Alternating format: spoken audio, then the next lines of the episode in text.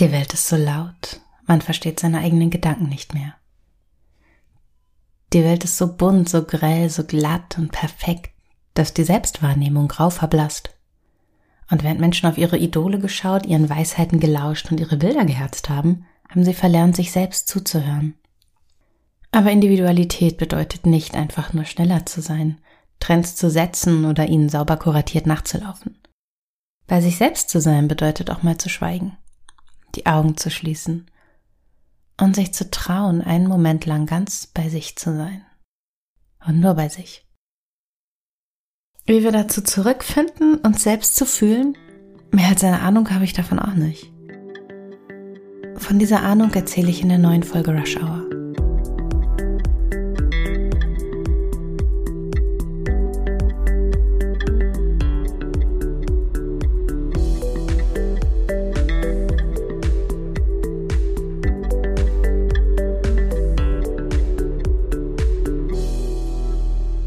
Vielen von uns steckt eine kleine Version unserer selbst, brüllt und hüpft und winkt uns. Sie hat etwas zu sagen.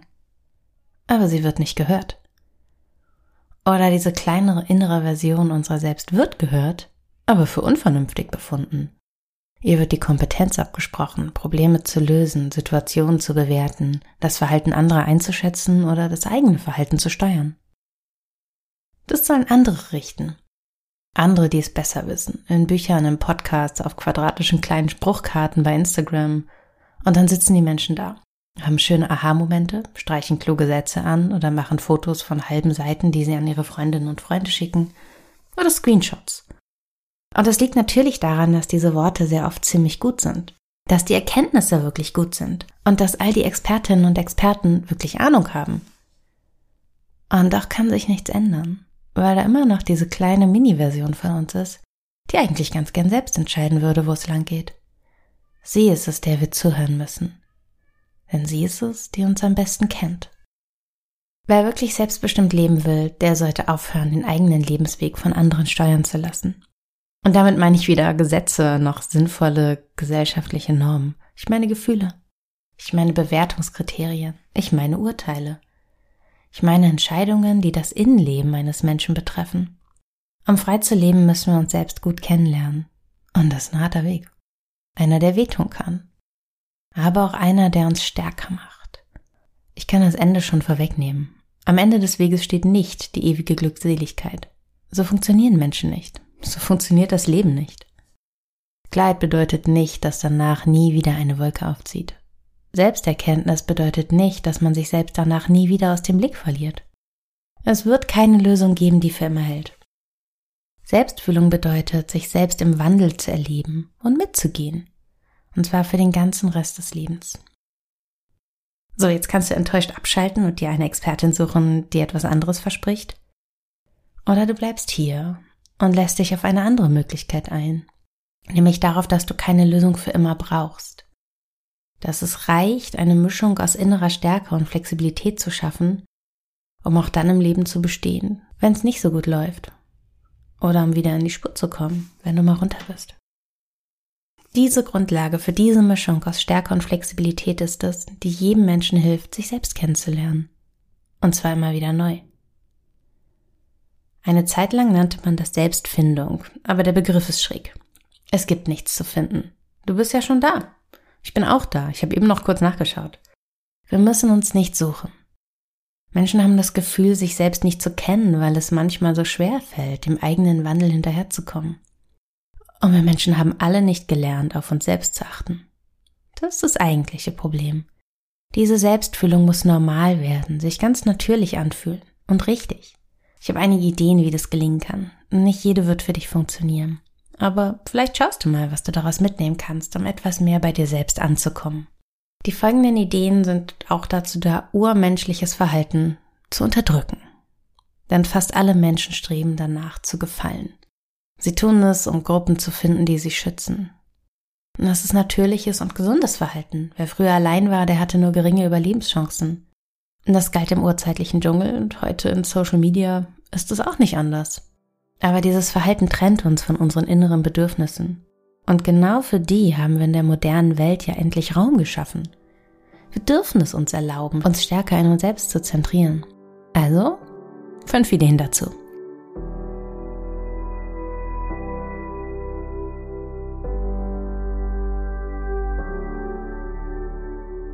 Erstens, du musst deine Kompetenz akzeptieren.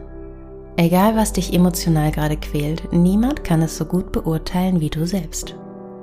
Diese Tatsache ist für die meisten persönlichen Angelegenheiten unwiderlegbar. Und doch widerspricht sie dem inneren Gefühl. Menschen wollen Rat. Menschen suchen Perspektiven. Manchmal wollen wir auch einfach nur reden und während wir das tun, sortieren sich die Gedanken. Das ist gut. Aber es birgt ein Problem. Wir sortieren die Gedanken immer so, wie wir sie im Gespräch reflektiert sehen. Ich erkläre das an einem Beispiel. Stell dir vor, du hast ein Problem mit einem Date oder deiner Partnerin oder deinem Partner.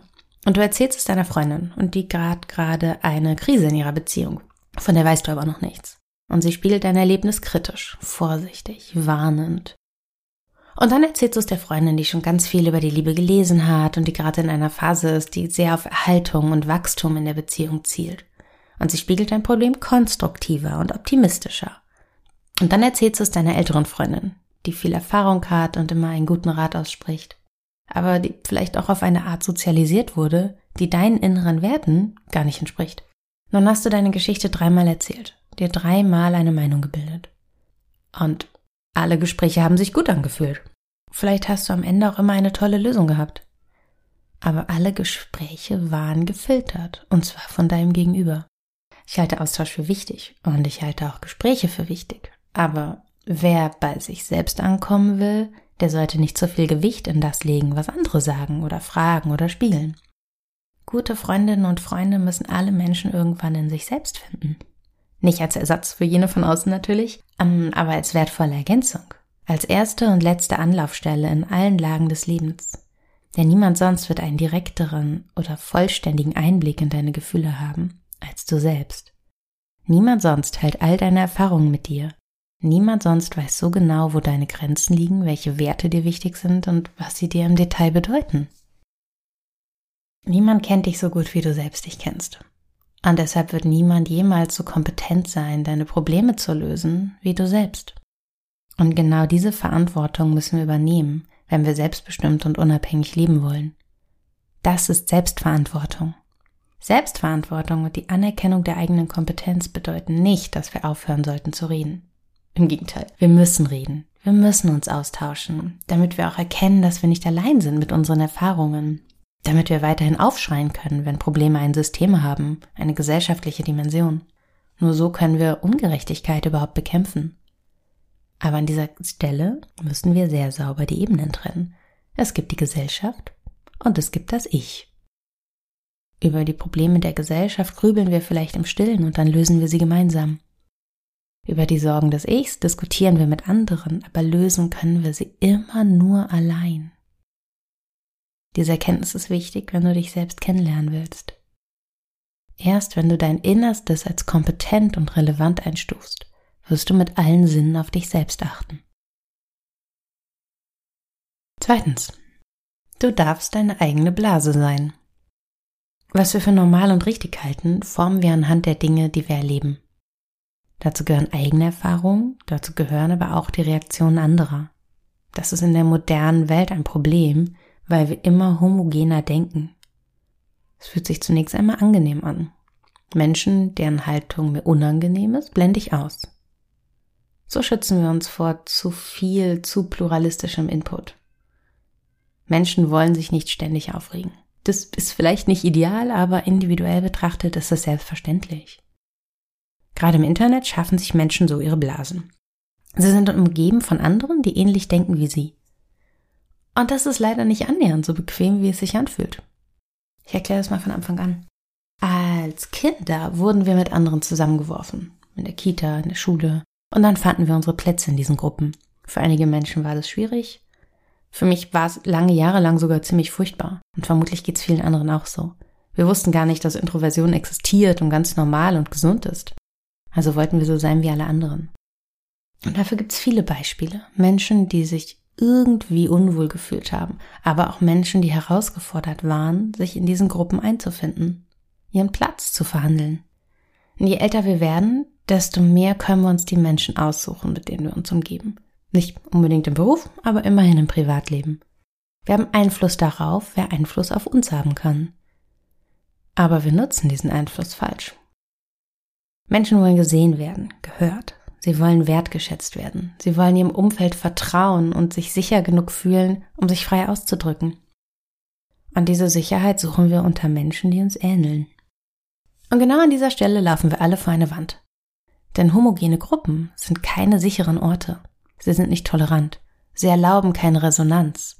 Homogene Gruppen, wie es Blasen und Echokammern des Internets sind, reagieren extrem empfindlich auf abweichende Meinungen und auf Fehler oder Handlungen und Aussagen, die als Fehler wahrgenommen werden.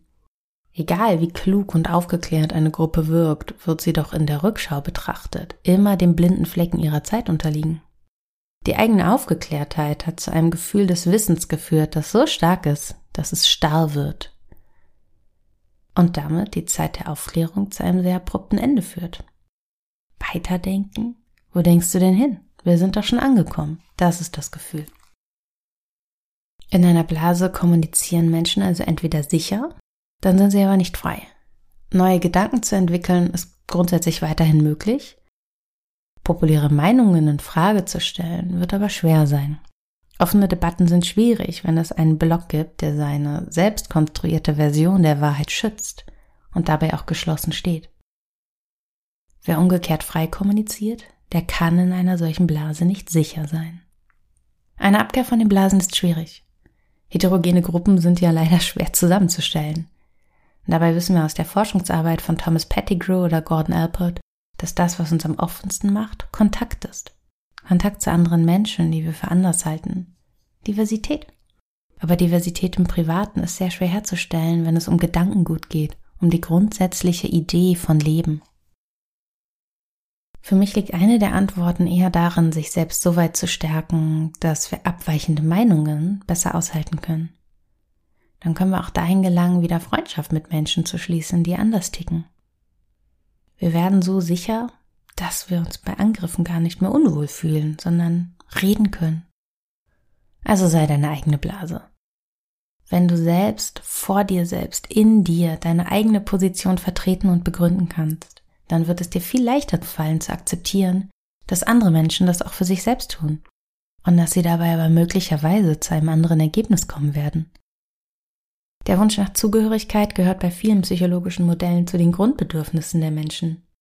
Einige brauchen davon mehr, andere weniger, aber so gut wie alle brauchen wenigstens ein bisschen Zugehörigkeit. Aber Zugehörigkeit ist nicht das gleiche wie Auflösung.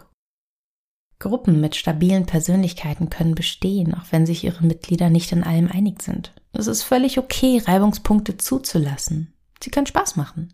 Sie erlauben uns zu wachsen. Manchmal dienen sie uns auch nur dazu, unsere eigene Position zu schärfen, Thesen zu testen. Wir erleben diese heterogenen Gruppen in Nachbarschaften, in Vereinen, am Arbeitsplatz. Im Internet sind sie schwer zu finden, weil sie meistens ausgeblendet werden. Damit wir uns wohlfühlen, sind zwei Faktoren unerlässlich. Die Gruppe muss neue Gedanken aushalten. Und wir selbst müssen uns mit uns selbst so wohlfühlen, dass wir uns trauen, diese Gedanken, Gefühle, Positionen auch auszusprechen. Das erreichen wir, wenn es uns gelingt, beim Nachdenken mal so zu tun, als sei nur die eigene Meinung relevant. Wenigstens für den Moment. Wenn dir niemand reinreden würde, was würdest du denken? Was würdest du fühlen? Was würdest du sagen, wenn du nur mit dir selbst diskutieren würdest? Was würdest du sagen, wenn du für einen Moment lang sicher wärst vor einem öffentlichen Aufschrei? In dieser inneren Ich-Position liegt die unendliche gedankliche Freiheit. Wir nehmen sie ein, wenn wir unter die Dusche gehen und vermutlich auch nur noch dort. Ja, also vermutlich ist die Dusche der letzte Ort auf dieser Welt, an dem wir uns selbst wirklich nahe sind. Und das nur, weil Smartphone-Displays nicht so gut funktionieren, wenn sie nass sind. Unter der Dusche haben wir Ruhe vor der Welt. Und dann hören wir uns selbst wieder. Wenn du nah bei dir bist, dann bist du deine eigene Blase. Du bist dir selbst eine gute Freundin, ein guter Freund. Also geh raus aus der Dusche und nimm dir Zeit dafür. Und schau, was du selbst sagst. Das ist mehr als Achtsamkeit. Es ist aktive Achtsamkeit. Du hörst dir zu, du fragst nach, du hörst dir wieder zu.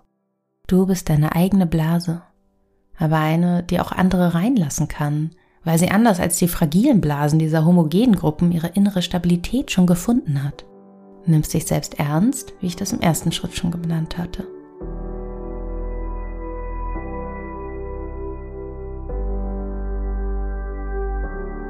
Drittens, du musst dich an deine Lebenserfahrung gewöhnen. Es gibt diese Dinge, an die denken wir nicht gern. Streit, Verlust, öffentliche Demütigung, Widerstände, Beleidigung, Herabwürdigung, Geringschätzung. Wir gehen so durchs Leben und manchmal sieht es ein bisschen langweilig aus, aber tatsächlich lässt das ganze Leben immer Narben zurück. Bei einigen mehr, bei anderen weniger. Einige schmerzen über Jahrzehnte, andere verblassen zu feinen Linien. Und diese Unterscheidung können wir steuern. Wie wir unsere Wunden pflegen, entscheidet darüber, was die Narben später mit unserem Schutzschild machen. Wie wir unsere Narben pflegen, entscheidet darüber, wie dehnbar sie sind, wie glatt oder wie wulstig, wie starr oder wie weich. Bei Traumata und Erfahrungen, die das Leben einschränken, ist professionelle Beratung immer die beste Lösung. Andere Dinge gehen wir selbst an. Ich habe in der vergangenen Woche in Folge 38 mit der Sachbuchexpertin Peter Seitz über das Loslassen gesprochen, falls du Interesse an dem Thema hast. Für den Moment ist wichtig, dass unsere Erfahrungen uns zu Menschen machen. Also hör auf, nach Alternativen zu suchen.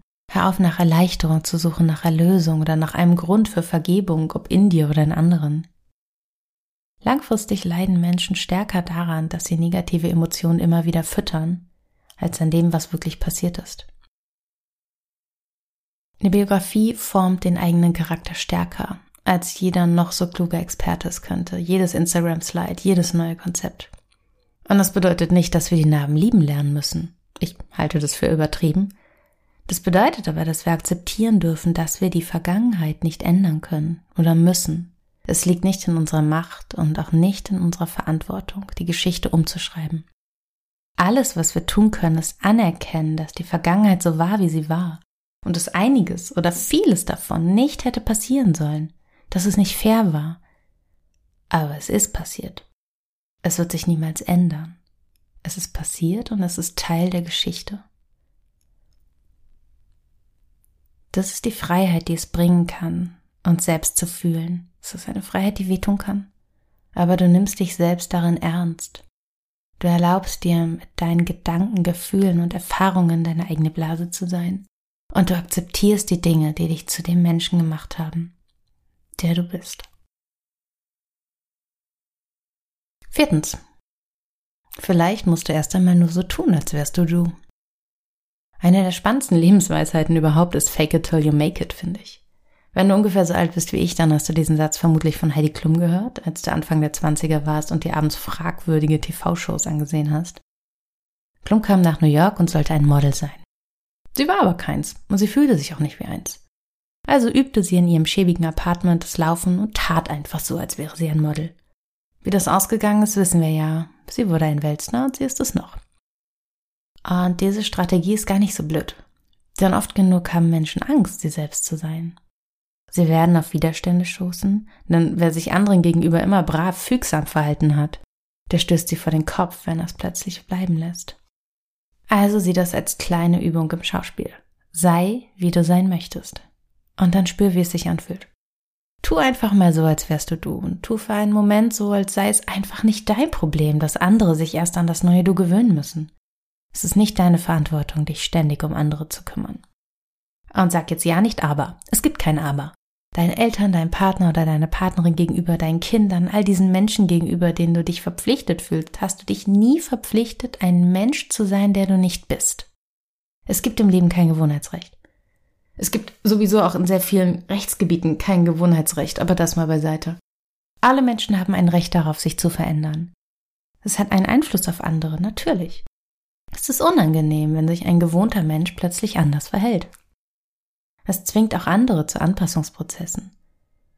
Es zwingt sie zu Wachstum. Und es wird Widerstände auslösen. Aber diese Widerstände gehören an ihren Platz und ihr Platz ist am Rand. Dieser Punkt ist entscheidend. Die Widerstände, auf die Menschen stoßen, wenn sie sich selbst nähern wollen, sind nicht Kern dessen, was gerade passiert. Der Kern ist weiterhin, dass ein Mensch sich auf den Weg gemacht hat, zu sich selbst zu finden. Und das ist gut, das ist wichtig. Und das ist es wert, ein paar Dinge auszuhalten.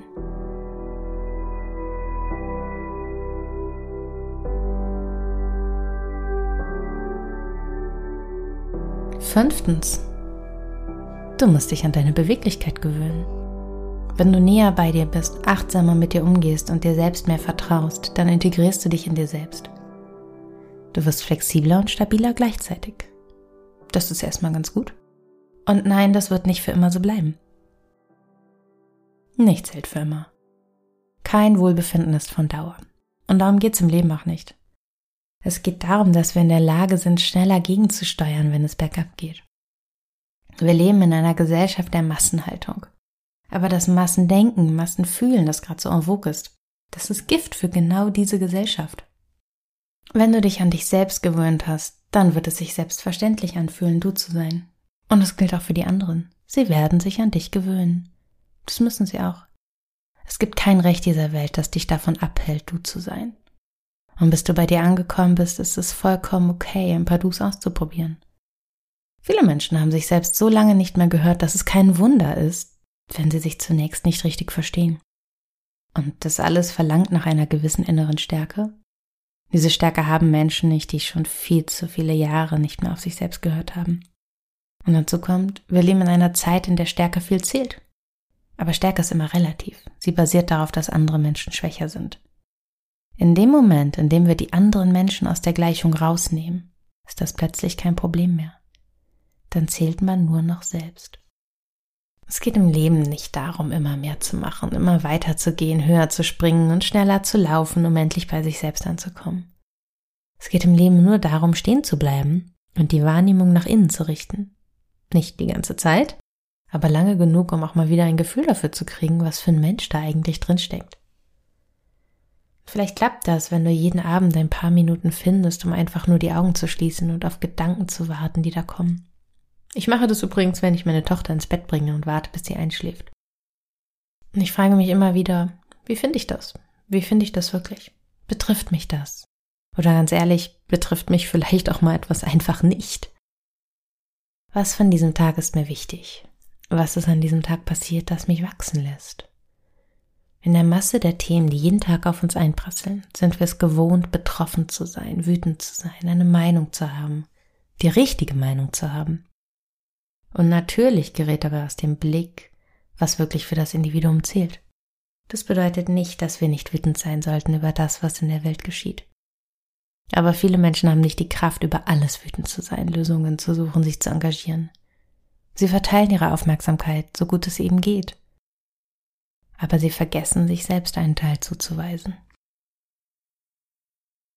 Moderne Menschen sind es so sehr gewohnt, eine Masse zu sein, dass sie gar kein Gefühl mehr dafür haben, nur ein Ich zu sein. Ein einzelnes Kleines. Ein Ich, dem auch mal Dinge egal sein dürfen. Ein Ich, das auch mal die Augen schließt und keine Lösung hat.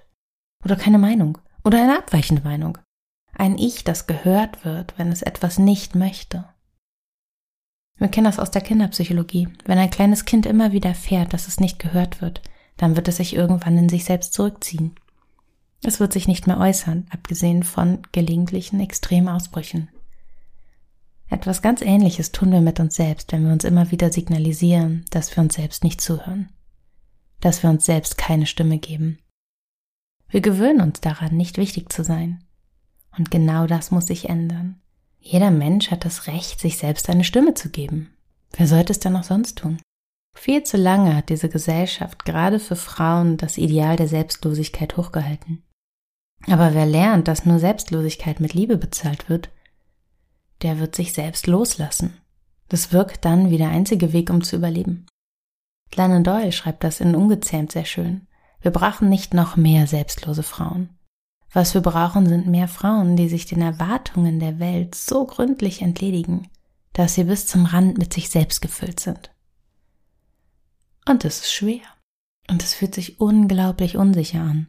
Aber wenn wir uns erlauben, uns mit uns selbst zu füllen, gewinnen wir Sicherheit. Bei sich selbst zu sein, sich selbst zu kennen und sich selbst als verlässlich zu erleben, darin liegt ja die größte Sicherheit des Lebens. Und übrigens auch die Freiheit. Selbstbestimmung. Und wenn wir dieses Ziel von allen Normen, Erwartungen und Unsicherheiten befreien, dann stellen wir fest, dass wir anderen gar nichts Böses damit tun. Es schadet niemandem, wenn ein Mensch sich gut kennt und zu sich selbst hält. Selbstfühlung tut niemand anderem etwas Böses, weil es mit anderen gar nichts zu tun hat. Es geht eben nur darum, sich selbst zu fühlen. Und dazu haben wir alle jedes Recht dieser Welt. Vielen Dank, dass du in dieser Woche dabei warst. Und bis bald.